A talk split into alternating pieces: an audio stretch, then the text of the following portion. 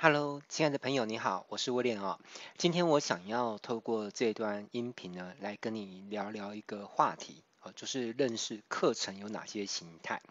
那为什么会想要来录制这一集呢？是因为有的时候啊，我们会遇到有一些老师，他想要找我们合作啊，一起办课程，或者是透过我们这边的宣传的资源呢，去推广一些他自己原本就正在办的课程。那么由于环境总是不断在变化嘛，再加上这几年受到了疫情的影响，其实很多事情都变得跟原本不一样了。所以即便是已经非常资深的讲师，好，甚至他可能已经是身经百战，甚至是身经千战的讲师哦，他都未必能够对目前的培训行业呢，究竟有哪一些形态，有着最深刻而且是完整的理解。也因此啊，我常常会遇到这种情况，就是一个想要跟我合作的讲师，不管他是讲师界的新秀也好，还是讲师界的老鸟也好，甚至啊，他还没有真正踏入职业讲师这个行业，他只是对讲课这件事情呢，有那么一点经验，哈，也有点兴趣，那他还是有可能会找上我嘛。那你想看哦，那为了促成合作的可能性，我是不是首先就要先去解释课程的形态有哪些，对不对？那你知道要讲到可以让一个人完全清楚，并且能够明白自己适合用哪一种形态去讲课哦，你知道这个事情可以讲多久吗？这个事情可以讲上一小时以上哦，甚至有的时候还会更久。所以你想想看哦，诶，跟一个人聊天聊一小时去介绍这个事情，好像没有什么，对不对？可是因为这是我的常态性任务哦，所以。假如说我一个月要跟十个讲师沟通的话，我一个月可能就要花上至少是十个小时以上的时间去沟通这件事情。而且你明白吗？就是即便我跟这个人沟通完毕，他也不保证会有些后续的动作，然后就是把课程做出来，然后在我们这边上架。其实有更大的比例是，有些讲师他找我聊，他只是一时的兴起哦，他聊完之后可能觉得。太忙了哦，或者是怕麻烦，呃，或是有些地方卡住了，不知道怎么做，好，所以后续就不了了之。那这种情况之下，就会变成说我当初用来跟他沟通的时间哦，就这样子付诸流水了哦。长久下来，我会因为这件事情而浪费的时间到底有多少？你看，一个月假如是十个小时，那一年就是一百二十个小时，那十年下来就是一千两百个小时嘛。这想一想，实在是一个 非常可怕的事情哦。所以我一直在想。应该会有什么方法可以让这件事情变得更有效率？好，因此我想到的方法就是把关于课程有哪些形态呢？我可以把它写成一篇非常清楚而且有完整逻辑架构的文章。那只要文章写好，我是不是就可以把这个文章录制成像你现在所听到的音频的格式，或是录制成视频的格式？那未来不管是任何人想要跟我合作开课，或是希望我帮他宣传他的课程，那他就只需要把我写完的文章或是音频啊或视频看完就好。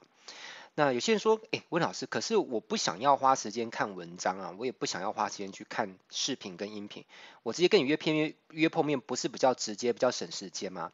其实完全没有，因为哪怕你是直接跟我约碰面，其实。呃，对彼此来说，其实没有省下时间，因为就算你跟我约碰面了，我一样要把这些内容讲给你听，好，而且因为你知道见面有时候比较随性或随机嘛，所以还不见得每次都可以把所有的资讯都解释到很仔细让你听到。有时候我是想到这个这个内容，我就讲到这个，那下一次未必有想到就没有讲到，那也蛮可惜的。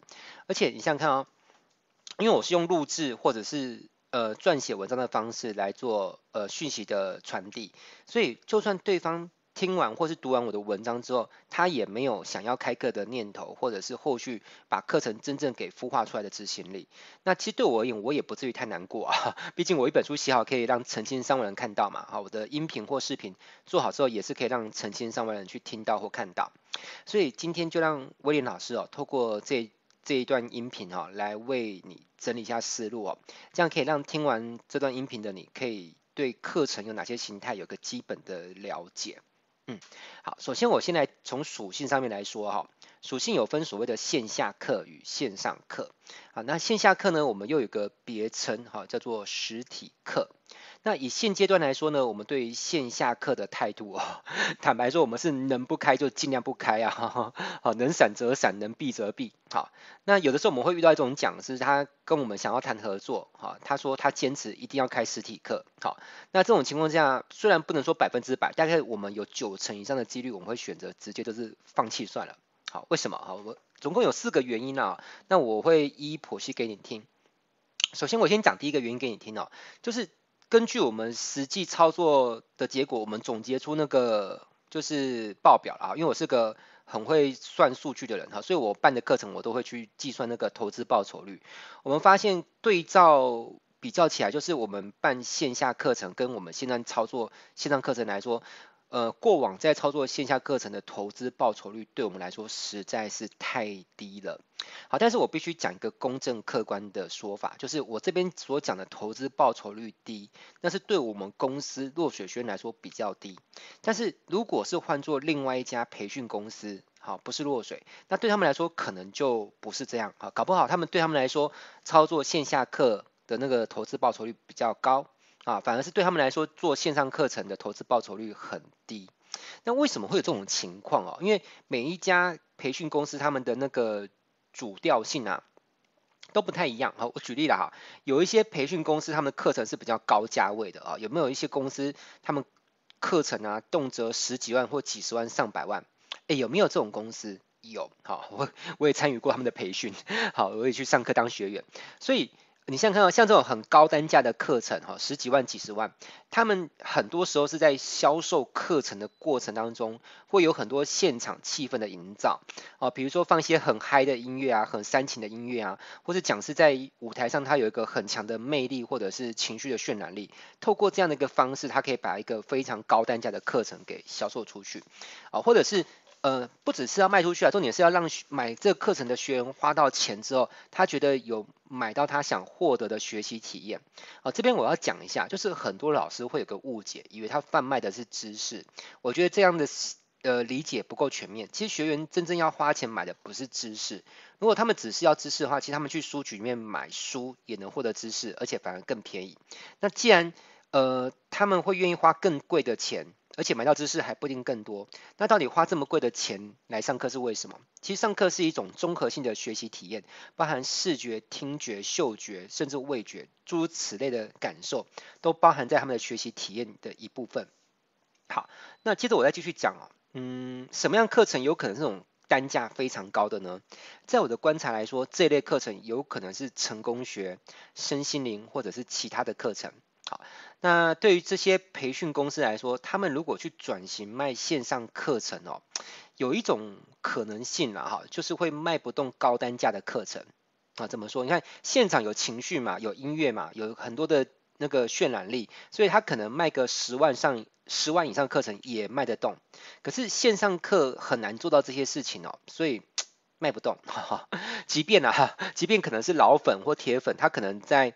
呃，线上研讨会的情况下，真的花了很高的金额去买了一个高金额的线上课，有没有可能他到时候去上课的时候，他有一种感觉，就是，哎，花了这么大的钱，他没有得到以往他去参加实体课的时候那种兴奋或是感动的感觉。好了，我讲的更粗俗、更直白一点呐，就是参加完之后感觉不够爽就对了啦，哈。嗯、我我举个例子，因为我不知道你有没有上过成功学派的课程啊，我自己本身也有去上过这类的课程啊。有时候有些这种课程，它会让你在人群当中大喊说：“我要成功，我要成功！”哦，喊到那个喉咙都破了。我不知道。呃，这个事情发生在你身上，你会有什么感觉啊？对我而言，完全没有任何的爽感，我反而觉得很懊恼，就是因为喉咙是我的身材设备之一，好，对我而言，喊破喉咙呢是一个很糟糕的事情。可是对一般人来说，他可能觉得哇，喊到那样子慷慨激昂，喊到喉咙都都嘶哑了，他就觉得好爽哦，好有收获。但这是因人而异，没有好或不好。那参加身心课程来说，哈，呃，有一种研讨会，就是你去参加的时候，会跟很多的陌生人，可能甚至来到一百人以上，在短短的三天之内呢，你就会建建立一种像家人一样的感情哦，你就觉得莫名其妙，他们好像比你的家人更要好。然后在这种活动当中，你会跟一些陌生人呢，就是互相抱来抱去的，然后还会。哭成一团哦，呃，这种活动我也参加过，好，那没没有任何的批评，我只是呃描述一下我参加过的经验。但有些人对于参加这种活动，他就觉得很开心、很爽嘛，那就是因为这样的一个爽感呢，可以让有些学员呢，即便即便支付了非常高额的学费，好，呃，我这里讲高额学费 不是几千块，可能也不是几万块，可能是好几万，可能八九万、十几万、三三四十万更高都有。那在这种情况下，他们会觉得。物有所值，甚至物超所值嘛。因为我说过，这种课程它卖的已经不是单方面的就知识的传递，而是综合性的学习体验。所以，呃，我不是在说这种课程除了带给别人爽感之外就没有别的价值哦。希望聆听我的声音的人不要产生这种误会，就说魏老师你是在贬低、嘲讽成功学派或身心学派课程，那、完全没有。我自己都说了，我自己也会花钱去上这样的课程哦。好，但是就看每个人现阶段对你你需要到底是什么了，想清楚就好。但对于这一类的培训公司来说呢，既然线上课程它很难去营造出这样的一个学习的体验哈，就是 比如说要跟一群人互相拥抱，在线上你是要拥抱谁啊，对不对哈？好啦，所以就很难卖动高价位，对不对哈？就算偶尔卖出去，你也很难兑现学员的期望值。所以反过来说，他们就变得只能够怎么样？就是卖低价位的课程嘛。所以对于这一类的培训公司来说，他们操作线上课程的投资报酬率，可能就没有操作线下课程来的那么的好。但是以我们的公司，我公司叫落水学院哦，我们公司比较是属于带技能型的课程居多。那我们的课程的单价也不算很贵了啊，大概嗯最贵好像都还不超过四万哦，那已经是我们最贵的课程。目前来说啊，未未来不敢说是怎么样。好，所以我们的课程有没有带一点兴奋或感动的氛围呢？其实也是有，但是我们主要不是操作那种路线啊。所以坦白说啦，这部分我们并没有那些呃成功学派或是身心灵派的培训机构可以玩的那么的赚。所以对我们来说，我们做线上课程的投资报酬率就会远比线上课程来的线下课程来的好得多。好，为什么？因为好或不好都是相对比较来的吧。因为对我们来说，线下课没有到很好赚啊。好，倒不是线上或线下本身的问题，而是每个人的强项不一样嘛。好，所以对我们来说，我们操作线上课程的投报率，好，不是多几趴，是多好几倍。这样这样可以理解了哈。好了，那我我分析给你听一下啊，你就会更明白啊。线下课程它是每办完一次课程结束之后呢，就获利了结。那如果你想要再赚一次钱，那得怎么办？你就是要再办一次课程嘛。但是持续办课程会消耗谁的时间？会消耗到老师的时间以及主办单位的时间嘛。那你看哦，老师如果为了交付课程，他是不是得要一直不断的不断的讲课？那把时间拿来用在一直讲课，是不是就没有足够的时间用来打磨一个新的课程？就会陷入一种轮回，叫什么轮回？叫做无限开课轮回哦。好啦，那反观线上课程就不太一样啊。线上课程当然也有分了哈，线上课程有分直播跟录，就是录播啦，好，就是录成影片来交付。好，那我们如果是以录制成教学影片的方式来把知识交付给学生的话，等于老师只需要辛苦做一次。好，就是把那个课程录好。那未来学生如果报名课程的话，老师就只需要把教学影片让学生可以用某一种方式去观看得到就好。那讲到这边，有些呃老师们或是同学们可能对线上课程不太熟啊，会有点问号，就是说，诶，老师要用什么方式可以把教学影片让学生看到？是上传到 YouTube 吗？还是到脸书？呃，其实方法蛮多种的啦，哈，这个。这个以后我会在别的单元跟大家做说明哈，而且这一切其实如果你是养助理的话，那就助理帮你开通嘛，那老师就没事。那甚至有一些好用的工具或软体，你把它组合起来之后，它就可以做成自动化，你甚至还不一定要请助理，就是学员他买完课程之后呢，会自动对账成功，好，对对到账，他就自动把那个课程的观看的权限就开通了，那是老师就可以没事，对不对？哈，每天睡到自然醒哈，我现在生活就有一点点像是这样。好啦，所以当老师他是不是就不需要为了交付课程，那就需要去一期又一期、一届又一届的开课？那这时候老师是不是就有更多的时间可以拿来做什么事情？可以来研发新课程嘛，或者研究怎么做好招生跟行销？因为很有一些老师他是属于就是他自己又是要研发课程，自己要行销，有点校长兼撞钟，还要顺便撞很多东西的概念。好，其实早期我也是这样子，那直到现在我才开始有培养出自己的一个团队了哈。那你想想看，老师他如果能够抽出更多的时间研发新课程也好，或者抽出更多的时间去思考怎么去行销好他的课程也好，所以他收入就会提升，对不对？因为你要知道，一个老师如果都是一直忙着讲课，没有时间打磨新课程，或者没有时间来研究怎么把他课程卖得更好，其实老师收入也很难提升了哈。那再者就是实体课程它会有许多的成本，比如说呢。呃，教室好是个成本嘛，啊要租教室，然后工作人员要花钱哦，请他们来，对不对？那线上课程虽然也有可能会花到钱，好，比如说你要花钱买一些线上会议室软体的服务，好，比如说论啊，好，诸如此类的。但是那种花费的金额跟你去租下一个实体教室的开销，真的是天差地远啊，完全不能比的啊。那我们再讲工作人员啊，呃，因为我们以前也协助办过千人场的高峰会啊，所以如果你是办一个一千人以上的高峰会形态的课程，你工作人可能需要二十个到三十个，甚至更多。好，那你想想看哦，如果你是办线上讲座的话，需要请到二三十个工作人员吗？其实不用，最少的情况之下，你知道几个人可以搞定吗？答案是两个人，就是一个主持，一个场控就可以搞定了。好，那办实体课程的成本，其实除了租借教室、工作人员之外，还有交通费用、住宿费用，甚至有的时候因为出差讲课真的是太累了哦。我之前每一个月啊，在疫情之前，我每个月要环岛两次，就是台北、台中、高雄、台南，要两轮哦。那也不是光我出门，我还要带着我的助理出去，所以讲师很累，助理很也很累哦。那因为太累了，所以晚上要去给 去按摩啊。那按摩也不能说光讲师去按摩，助理不按摩，这样太自私哦。助理也很辛苦，所以呢，我还要花钱招待我的助理哦，让他也可以去找人按摩。好啦，那你想想看哦，这样是开销就很重。那线上课程就不需要有这么这么多的成本啊。所以线上课程除了成本比较低之外，还有一件事情就是收益范围的广度。好，怎么说呢？